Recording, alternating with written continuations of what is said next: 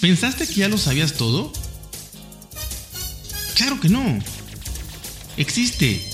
¿Ya lo sabías? Un podcast donde te voy a contar sobre muchas cosas curiosas, cómicas e interesantes. ¿Ya lo sabías?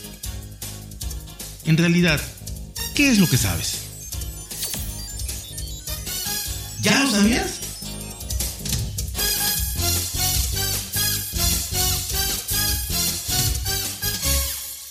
Hola amigos, ¿cómo están? ¿Cómo están? Bienvenidos, bienvenidos a la ciudad de Coulon. ¿Mm? En México se podría confundir, o en español se podría confundir Coulon como un trasero hermoso, precioso y voluminoso, pero no, se llama Coulon, con K, con W, con W. Así que, ¿cómo era vivir ahí? ¿Qué pasaba ahí? ¿Qué sucedió? ¿Cómo se creó? ¿Por qué se dio todo esto? Y esto surge desde el siglo XIX se remonta desde las dinastías, bueno, hasta la dinastía Song, que gobernó China entre, entre el 960 y 1279. Bueno, pues en ese entonces este pedazo de tierra fue utilizado como un puesto de vigilancia contra los piratas que amenazaban el comercio de la sal, que era lo muy importante o de lo más importante. Así que esto estaba situado en la península de Kowloon, junto a la isla de Hong Kong, y fue construida a mediados del siglo XIX como fortaleza, como ya les había comentado. Bueno, ¿qué sucede? Que después hubo una serie de conflictos políticos ahí y todo se hizo un relajito. Tras la cesión de Hong Kong al Imperio Británico en 1842, las autoridades chinas establecieron un punto de control en la ciudad para supervisar las actividades de la zona. Entonces, Hong Kong se fue a, Inglaterra, eh, bueno, al Imperio Británico, pero eh, China dejó ahí un, pequeño puesto de control. Y eh, el convenio para la anexión de nuevos territorios en 1898 a favor de Gran Bretaña, excluía la ciudad murallada de. Era una, era una, ciudad pequeña, una, como un punto de vigilancia, que obviamente la amurallaron, la bardearon, la cerraron sellada, ¿no? Obviamente hay una puerta, enorme me imagino. Pero, este, imagínense un castillo, ¿no? Totalmente sellado, cerrado, ¿no? Así que así estaba. Así que, eh, bueno, dieron todo a Gran Bretaña, menos esa, esa ciudad murallada, eh, se, así la conocían algunos como la ciudad murallada, y pues ahí quedó. Entonces China tenía el control para su uso como instalación militar. Ahí dijo, bueno, aquí nos quedamos, aquí observamos, para que estos británicos no se pasen de lanza, y pues tenemos un pedacito de tierra aquí. Entonces estaba lleno de militares ahí, en un puesto militar, ¿no? Sin embargo, en 1899 Gran Bretaña se pasó por el arco del triunfo este acuerdo y se hizo cargo de la región de Kulon. Y situación que motivó a los oficiales chinos a irse de la zona, ¿no? Me imagino que no entraron muy pacíficamente, han de haber llegado a punta de, de, lo que había en ese entonces, de manera violenta, lo sacaron, sacaron a los chinos, a los militares chinos, y bueno, pues también Gran Bretaña se quedó con esa, con esa pequeña ciudad amurallada, ¿no? ¿Para qué chingado hicieron esto si poco después los británicos dijeron, ya mejor vámonos de aquí también, no, está muy feo? Entonces también abandonaron los británicos la península y, y, bueno, y aunque el pedazo de tierra permanecía técnicamente bajo su control, quedó sin autoridad, quedó sin nadie, así que ahí quedaron, ¿no? Quedó vacía de las autoridades. De esto se empezó a hacer una, una cosa impresionante, de verdad es impresionante. Las fotografías, si les interesa este episodio, chequen las fotografías impresionantemente asquerosas, una sanidad cero, eh, salubridad cero. Eh, los animales y todo se, mataban en, el piso, en donde fuera, en el lugar que hubiera. No, no, una cosa terrible no, no hay palabras, ¿no? Bueno, con el paso del tiempo, este trozo de tierra de 2.6 hectáreas, ¿sí? 2.6 hectáreas, en ese momento, y había un poco más de 500 personas ahí, ¿no? Ah, estaba más o menos. Se convirtió en un espacio donde habitaban hasta 50 mil ciudadanos. Hasta 50 mil ciudadanos en 2.6 hectáreas. Era un pedacito muy, muy pequeño realmente. O sea, encerradas 50 mil personas, ¿no? Eh, fue considerada en 1987 como el, pues la ciudad o el territorio o el pedazo de tierra con mayor densidad población a nivel mundial. ¿Sí? O sea, por metro cuadrado era el lugar en el mundo donde la gente vivía con menos espacio, más hacinada, todo, todo pegado, todo junto, no había espacio, de verdad una cosa terrible, ¿no? ¿Y qué pasó? Que como no había autoridad, estaban ahí encerrados, pues los ciudadanos vivían libres. Ellos mismos dijeron, bueno, aquí mandamos nosotros y ellos se medio organizaron para poder vivir pues de la manera más, pues no pacífica, porque hay una, un desmadre, una ciudad sin ley no puede ser pacífica, pero bueno, de la manera más posible para sobrevivir ahí se medio organizaban, ¿no? Así que ahí estaban 50 mil fulanos y obviamente se llenaron de delincuentes, ¿no? Este, vivían libres, no, no, no había ley, así que Long se convirtió en un mundo perdido, lleno de inmigrantes ilegales, bandas criminales, eh, las calles verdaderamente eran unas cosas espantosas, de verdad, de verdad, o sea, no, obviamente no había cañerías, Todas las calles estaban mojadas porque era orín, era excremento, ahí estaba. La gente ya vivía con eso, nada más sacaba sus cubetitas y las aventaban ahí al... Lo que pasaba probablemente en el siglo XIX, este, pues estaba horrible, ¿no? Eh, sus estructuras todas apretadas y se llegó también a conocer como la ciudad de la oscuridad. Ciudad de la Oscuridad o Haknam. Eh, ¿Por qué? Porque no entraba la luz. Empezaron a construir edificios muy altos, muy, muy, muy altos, lo más que pudieran decir, bueno, no se cae esto y ya no llegaba la luz a las calles, de verdad. Entre esto, los tendederos, o sea, habían cables de todo porque la gente agarraba electricidad. O sea, Aquí hay algo también que no dice, por ningún lado encontré eso. Pero tenían, tenían electricidad. No, no cada casita, porque no tenían cada casita. Pero sí en las calles y, en, y, habían restaurantes, este, bares y demás, este, casinos y todos los negocios que quisieran, ¿no? Había mucho dentista y todo eso, tenían electricidad pero, pero no se imaginan, no, entrarían, pues, o sea, no entrarían, ya no digamos un restaurante, no entrarían vendían carne de perro, vendían lo que quieran, a pesar de que los chinos son conocidos por comer de todo. Entonces era, era, era insalubre, era asqueroso todo. Entonces no llegaba la luz del sol. A muchísima parte, porcentaje de esta ciudad no, no llegaba la luz del sol. Y como no tenían este, luz eléctrica más que los negocios, pues entonces pues, habían lugares verdaderamente tétricos, oscuros, la gente iba con, con sus velitas y, no, no, no, no, una cosa tenebrosa. Y estamos hablando de ahorita, ¿eh? ya no estamos hablando, eh, eh, empezó en el siglo XIX, pero estamos hablando de 1980. Empezaron a hacer edificios tan altos, repito, que los tenían que hacer pegados, o sea, pegaban pared con pared para que se fueran deteniendo unos con otros. Afortunadamente ahí no es una zona sísmica. Porque con un temblor de. Bueno, con el soplido del lobo feroz, esa, esa madre se caía. O sea, así. Entonces estaba todo pegado para que se sostuviera uno con otro. Obviamente ellos lo hacían como iban pudiendo. Y la verdad que, repito, la verdad que eh, la gente que vivía en esta ciudad, entre comillas, súper poblada, pues tenían una vida como la gente que vivía afuera. Y es que de arriba de las azoteas y todo, donde ahí tiraban su basura, porque no había recolección de basura, en las azoteas dejaban su basura, otros la quemaban ahí, no había cementerios, esa, esa parte no la encontré por ningún lado, yo no sé ahí sí, de verdad, si los quemaban, los incineraban ahí como podían, aunque esa parte no la, no la encontré, seguramente habrá, pero yo vi más de cinco fuentes y no, no la encontré. Eh, se enfocan más en, todo lo demás, eh, lugares de, drogadicción, picaderos de, opio, que había mucho y se daba mucho ahí, y, demás. No, no, no sé cómo esa gente no se, no se acabó toda muriendo de una infección. Pero bueno, también fueron desarrollando anticuerpos y seguramente eran súper poderosos. Así que pues, y se veía, repito, de las azoteas se, veían los, pasaban los aviones y se veía la ciudad iluminada de afuera, ¿no? Y todo bien y afuera normal y, bueno, normal como nosotros lo conocemos. Ellos tenían adentro su vida normal, entre comillas, ¿no? Y de ahí veían. Lo interesante es que yo pienso, pienso, porque tampoco lo dice en ningún lado, o en ningún lado que yo encontré, pienso que ah, eh, en la puerta de, la muralla, en la puerta grande, pues sí había gente que entraba y salía. O sea, sí, sí, yo creo que sí podrías entrar y salir. Quizá no si eras un criminal, un ilegal así, quizá no. Pero una gente, digamos, normalilla, yo creo que sí, porque habían restaurantes, habían de todos los negocios, panaderías, escuelas, todo había, todo había como una ciudad, todo lo que necesites había. Pues algún lado lo tenías que sacar. O sea, podías hacer ahí el pan, podías hacer los alimentos, podías eh, hacer todos los servicios. Pero por ejemplo, los insumos para hacer eh, la comida, eh, lo tenías que sacar a algún lado, ¿no? O sea, por más, yo estoy seguro que había gente que salía y, metía insumos y los revendía adentro. ¿Cómo? No lo sé. O sea, esa es la parte que no, no, no me queda muy clara.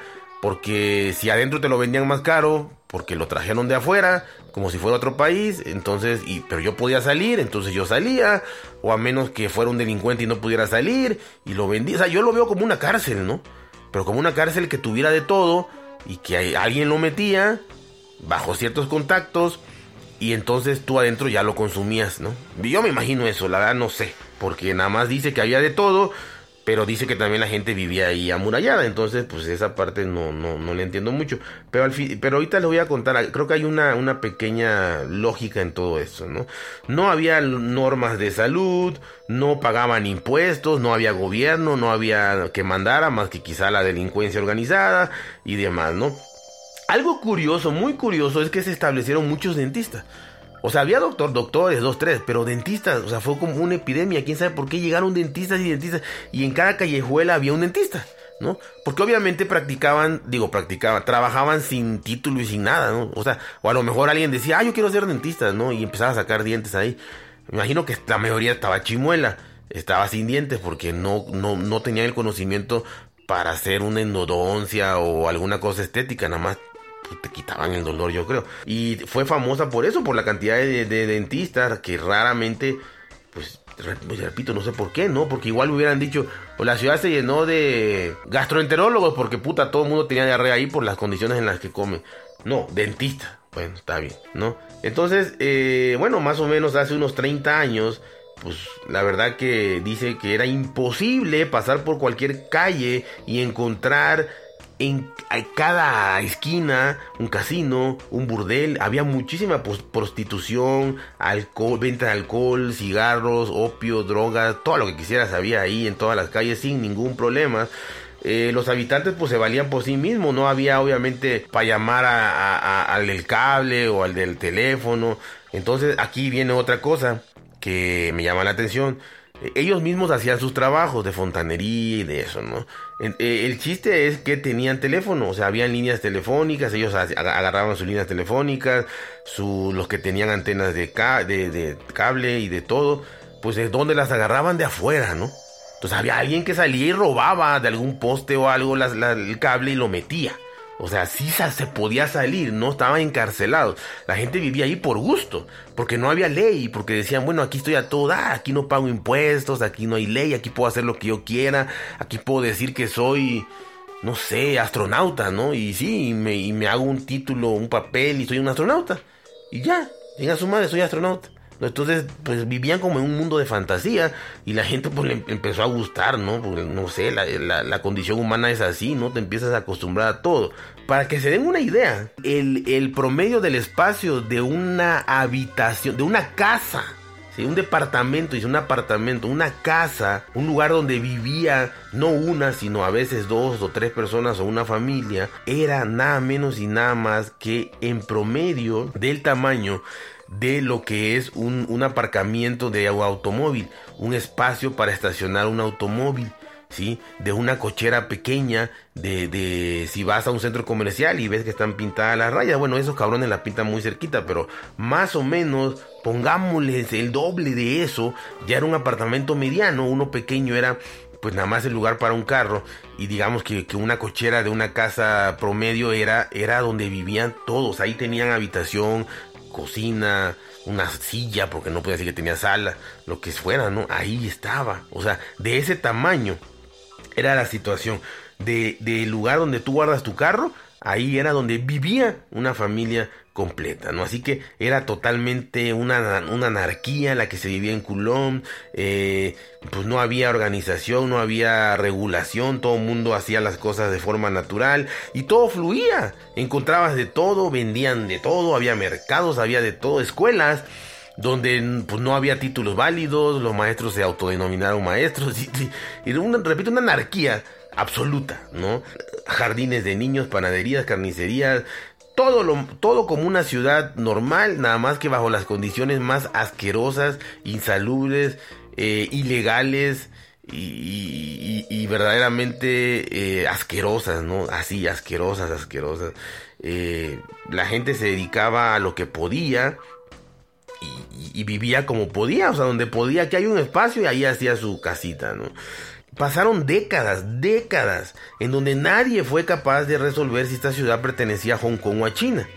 Nadie. Y a nadie le interesó también por, por décadas, ¿no? Ah, esos que vivan ahí metidos totalmente, no salgan a joder, ahí que estén, ¿no? Entonces, a nadie le interesó si eso era de China o era de Hong Kong.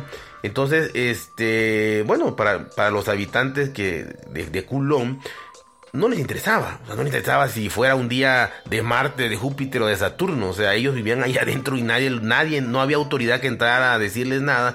Pues no les interesaba de quién fuera, ¿no? La discusión más bien era afuera, adentro no, no, no pasaba nada, ¿no? La verdad que ellos, ellos se enfocaban en la supervivencia básica, ¿no? En ver cómo vivían todos los días.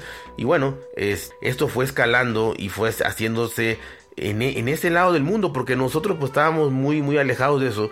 Eh, pero, pero ahí eh, fue, fue un tema ya muy polémico en donde pues era refugio, repito, de los peores delincuentes eh, y, ya 50 mil gentes ahí, también ya era eso como una bomba de tiempo eh, y bueno, ya habían empezado a hablarse de que debía de desaparecer esa ciudad, debían de, sacar a la gente y destruir esa ciudad, ¿no?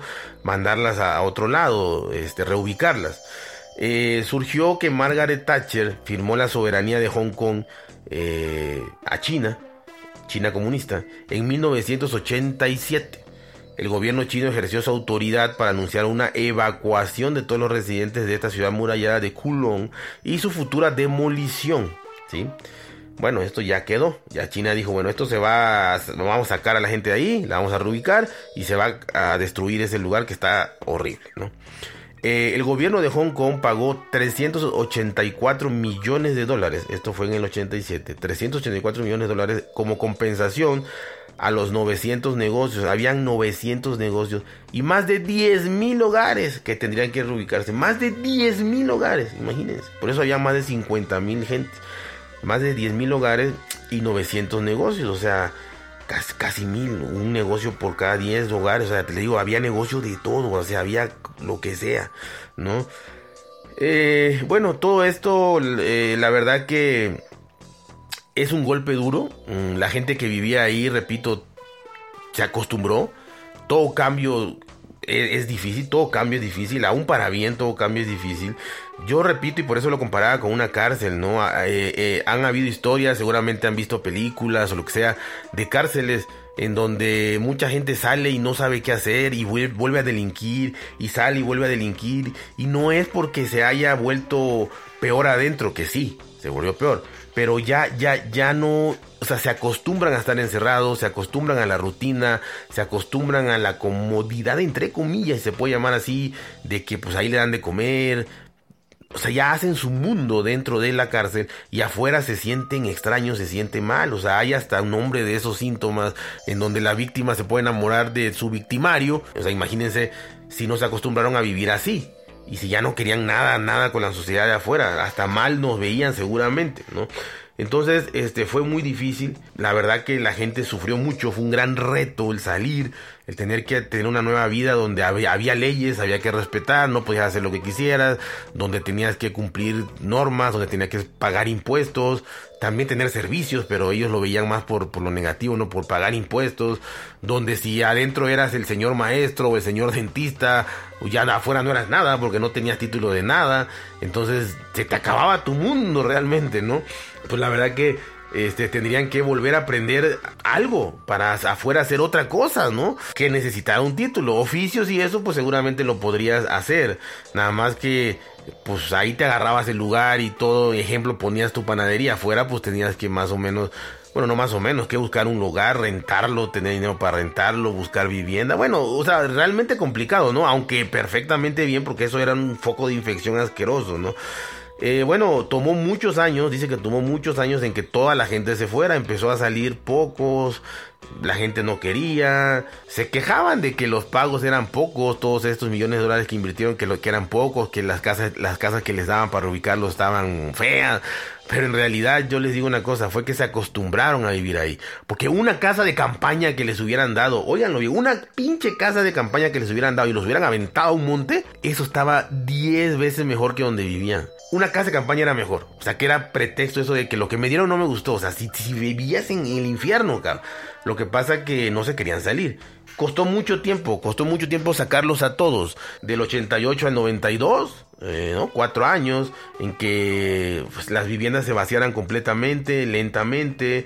Y bueno, ya había gente que no quería salir, que inclusive amenazaron, los tuvieron que sacar a la fuerza, este, y demás, ¿no? Al final, al final, los poquillos que quedaron, pues tuvieron que entrar agentes de la policía china armada a sacar a todos y vámonos, ya no quedó ni uno. Curiosamente, curiosamente, los últimos años fue cuando la ciudad vivió más tranquila, porque ya se imaginarán la anarquía, la delincuencia y todo lo que surgía ahí, ¿no? ¿Por qué? Porque cuando se, se anunció todo esto de que se iban a salir, a reubicar y a demoler, pues los primeros que se fueron fueron las bandas criminales, ¿no? para buscar pues más, más, más ingresos. Ya ahí la gente se estaba yendo, ¿no? Aunque fuera poco a poco, pero se estaba yendo. Entonces las bandas y los maleantes, los rufianes, las drogas, las prostitutas y todos fueron los primeros que se fueron. Entonces esos últimos cuatro o cinco años fueron los más tranquilos de la ciudad. Ah, pues por desgracia, ¿no? Así que en enero de 1993, fíjense, no estamos tan lejos, en enero de 1993 la ciudad se vació por completo y estaba preparada para la demolición que ocurrió una tarde cuando el sol se puso, las palomas cantaban, los pájaros piaban y ya. Se desconectó todo. Bueno, la ciudad de la oscuridad desapareció. Fue demolida por completo, reventó, cayó todo eh, creo que le dieron una patada a un edificio y se fue como dominó todo y se cayó todo. Ya no había, ya no había ciudad de la oscuridad, ciudad de la anarquía, ciudad de la inmundicia, la ciudad de Kulon. Pero bueno, esa es la historia de Kulon, la ciudad amurallada, la ciudad más densa del mundo. Ya saben, cuídense, pórtense bien, traten de ser felices y chao.